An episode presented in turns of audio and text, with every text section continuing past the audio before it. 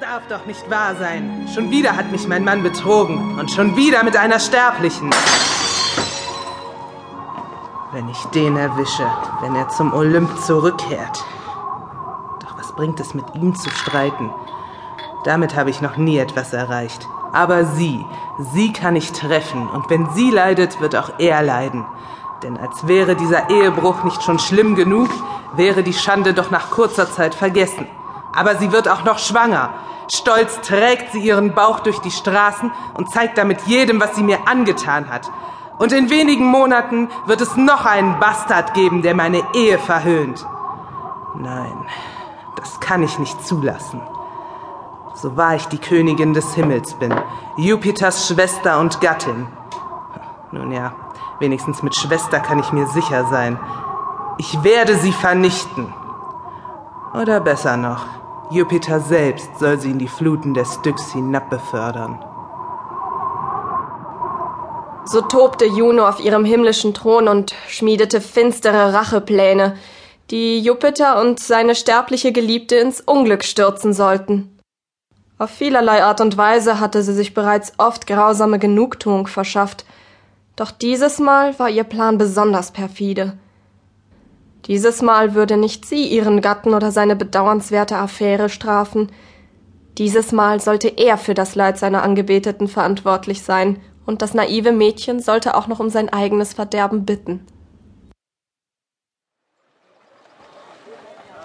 Die Stadt Theben, die Semelles Vater erst eine Generation zuvor gegründet hatte, erstrahlte in jugendlicher Blüte. Doch für die Schönheit oder den Reichtum der neuen Königsstadt hatte Juno wenig übrig. Sie hüllte sich selbst in eine undurchsichtige Wolke, die ihr immer noch glühender Zorn rot färbte und schwebte zum thebanischen Palast hinab. Dort nahm sie die Gestalt einer Alten an, ließ sich graues Haar wachsen und tiefe Falten ihre Haut durchziehen. Ihre Verachtung für Semelle konnte sie kaum unterdrücken und innerlich raste sie noch immer vor Wut. Dennoch schritt sie langsam, bedacht und mit gekrümmtem Gang auf das hohe Palasttor zu. Mit zitternder Stimme bat sie untertänig um Einlass, den man ihr auch sofort gewährte, da sie für Beroe, Semelles alte Amme aus Epidaurus, gehalten wurde.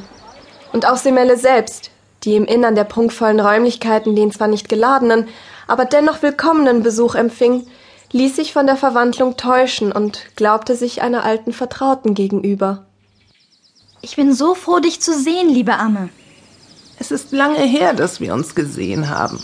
Beim letzten Mal warst du noch fast ein kleines Mädchen. Und nun wirst du bald selbst dein Kind zur Welt bringen. Ich hoffe, du kannst mir helfen, die Schwangerschaft gut zu überstehen.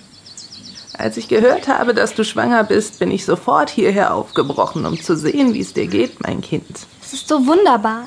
Ich kann es kaum erwarten. Ich werde Mutter. Und der große Jupiter selbst ist der Vater. Hm, das hoffe ich für dich, mein Kind. Was. Was soll das heißen? Du bist jung und unerfahren. Du kennst die Männer nicht. Lass dir von einer alten Frau erklären, wie sie wirklich sind. Ihnen ist kein Betrug zu niederträchtig, keine Verstellung zu widerlich, keine Heuchelei zu peinlich. Wer kann all die Männer zählen, die schon so oft vorgegeben haben, ein Gott zu sein um unschuldige Mädchen zu verführen. Du. Du meinst,